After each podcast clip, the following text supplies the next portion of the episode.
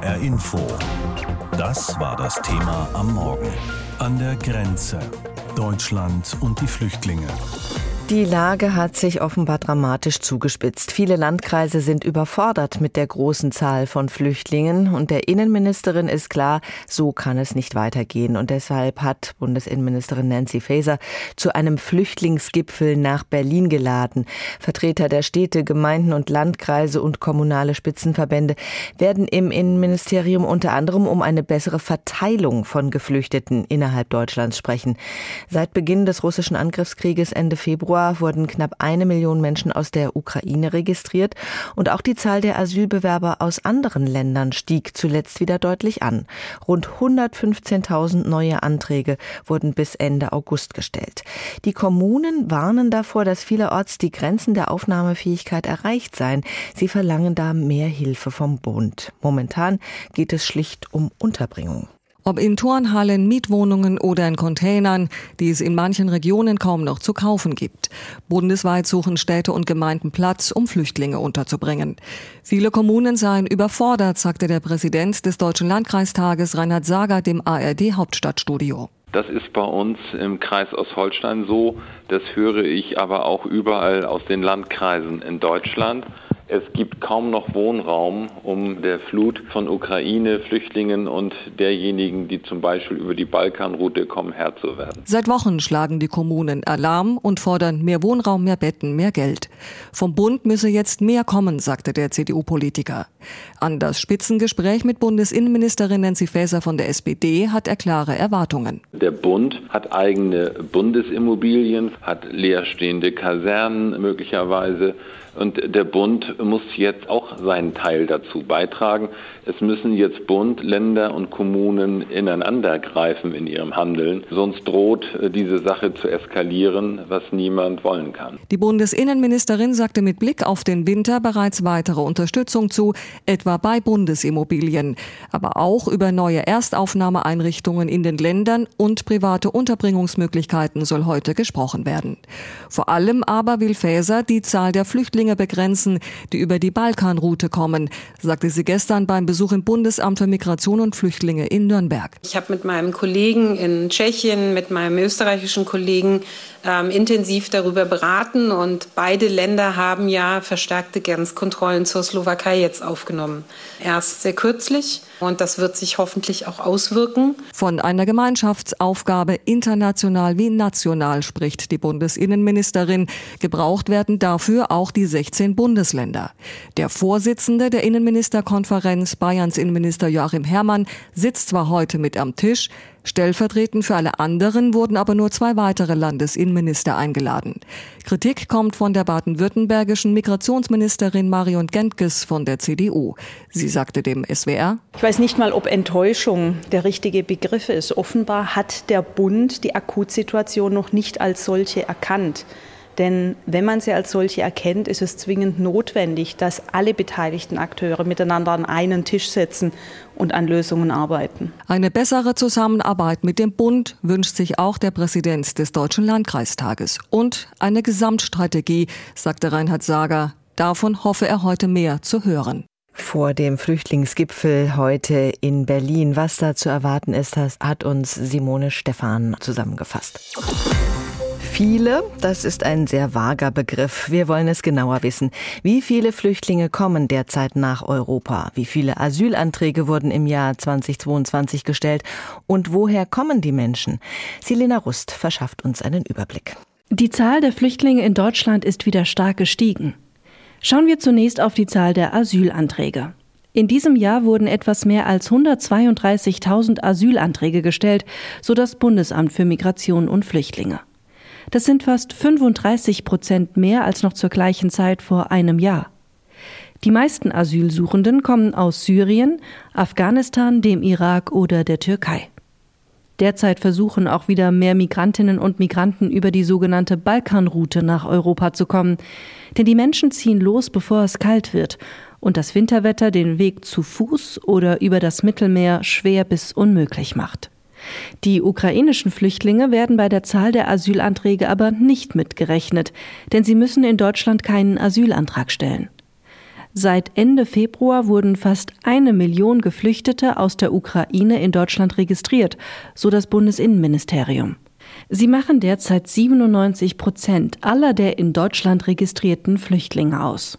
Da sie ohne Visum in die Europäische Union einreisen und sich im Schengen-Raum auch frei bewegen können, lässt sich nicht sicher feststellen, wie viele Ukrainerinnen und Ukrainer weitergereist sind bzw. Deutschland schon wieder verlassen haben.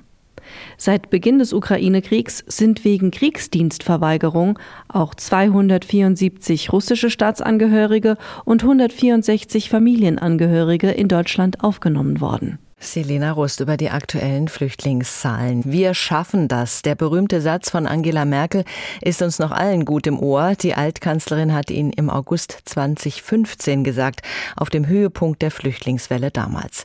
Jetzt, sieben Jahre später, müssen wir es wieder schaffen. Die Flüchtlingszahlen steigen. Und für alle muss der Staat in Deutschlands Städten und Dörfern eine neue Heimat finden, zumindest auf Zeit. Und eigentlich geht es nicht nur um Unterkunft. Die Behörden müssen sich auch sonst selbst um diese Menschen kümmern. Wir gucken auf die Probleme heute an dem Tag, an dem Innenministerin Faeser zum Flüchtlingsgipfel geladen hat. Immer mehr Bürgermeister und Landräte schlagen nämlich Alarm. Dazu gehört auch Thorsten Stolz von der SPD. Er ist Landrat im Main-Kinzig-Kreis. Ich habe vor der Sendung mit ihm gesprochen und ich habe ihn gefragt, Flüchtlinge aus der Ukraine, Flüchtlinge aus anderen Ländern wie zum Beispiel Afghanistan. Diese Entwicklung kommt nicht wirklich überraschend.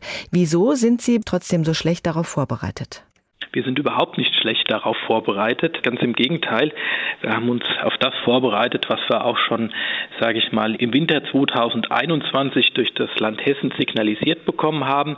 Da hieß es mal für 2022, also genau das Jahr, in dem wir uns jetzt derzeit äh, befinden, hieß es mal ungefähr 1800 bis 2000 Flüchtlinge. Äh, darauf müsst ihr euch äh, einstellen. Da haben wir uns auch von den Kapazitäten her drauf eingestellt. Und jetzt wissen wir natürlich äh, sehr deutlich, deutlich, dass der 24. Februar, nämlich der Angriff Russlands auf die Ukraine, alles auf den Kopf gestellt hat. So. Und jetzt haben wir die Situation, wie gesagt, 2000 Flüchtlinge war mal so, so signalisiert für das Jahr 2022, dass alleine dass ganz alleine aus dem Bereich der Ukraine. Teilweise über 6000 äh, Menschen hier, Geflüchtete im Main-Kinzig-Kreis aus der Ukraine registriert waren.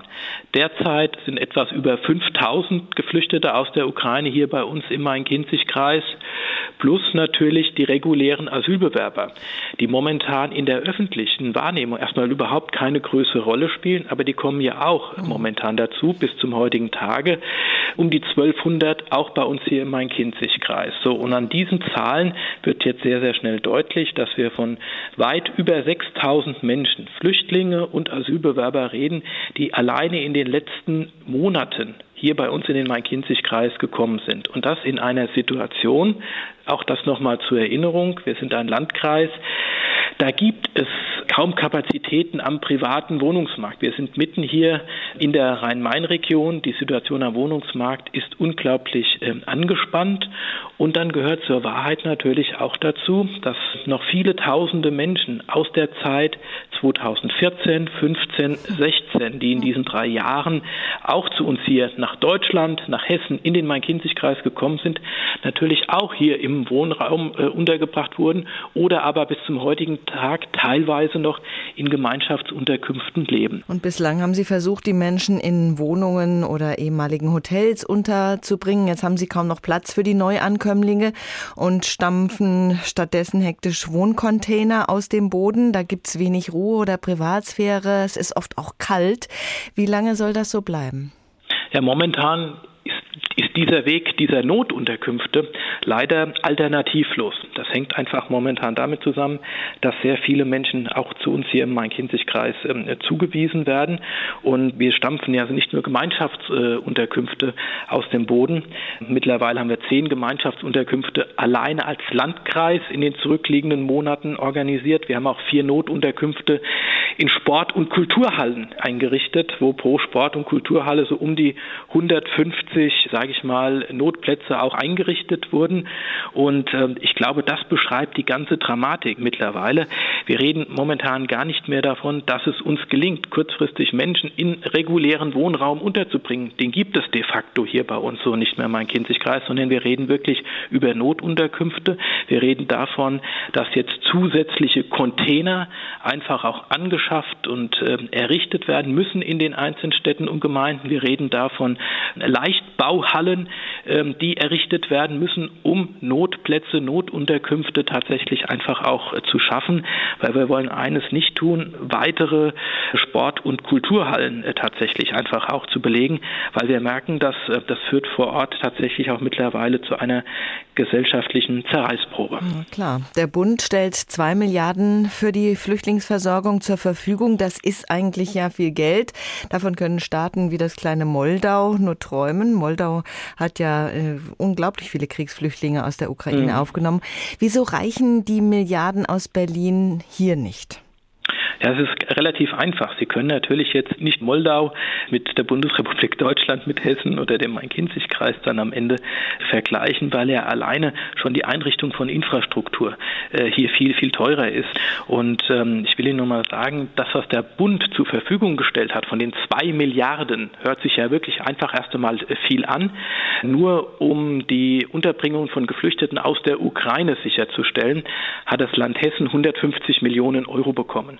Und von diesen 150 Millionen Euro haben die Landkreise, die kreisfreien Städte bis zum heutigen Tag nicht einen Cent gesehen. Das Land Hessen hat bis zum heutigen Tag uns noch keine Zuweisung aus diesen 150 Millionen Euro gegeben. Zeitweise hatten sich bis zu zwölf Bundesländer sperren lassen für die Aufnahme neuer Flüchtlinge. Wenn die Lage so verheerend ist, wird es nicht Zeit, dass Hessen auch die Notbremse zieht? Anders, glaube ich, wird ein Schuh draus, dass endlich wieder alle 16 Bundesländer insgesamt, sage ich mal, Flüchtlinge aufnehmen und, und gemeinsam einfach auch solidarisch diese gesamtgesellschaftliche Aufgabe bewältigen. Es kann nicht sein, dass sich zeitweise, wie Sie sagen, eine Mehrheit der Bundesländer komplett aus der Flüchtlingsaufnahme verabschiedet. Und genauso kann es auch nicht sein im Hinblick auf Hessen, dass wir kreisfreie Städte haben, dass wir Landkreise haben, die de facto momentan eine Aufnahmequote von Null haben. Container, Festhallen, Zeltstädte. Viele Kommunen und Kreise suchen in Hessen gerade händeringend nach Orten, wo sie Geflüchtete unterbringen können. Denn die Zahlen der Menschen, die bei uns Schutz suchen, steigen wieder. Noch immer kommen neue Geflüchtete aus der Ukraine zu uns nach Hessen und gleichzeitig flüchten aber auch Menschen aus vielen anderen Ländern wie Syrien oder Afghanistan und schaffen es bis nach Deutschland. Was das heißt, Anna Vogel berichtet aus dem Kreis Bergstraße für uns. Stockbetten aus Metall, verborgen hinter mit Tüchern und Planen verhängten Bauzäunen. So leben rund 350 Geflüchtete aus der Ukraine gerade in der sogenannten Zeltstadt in Bensheim.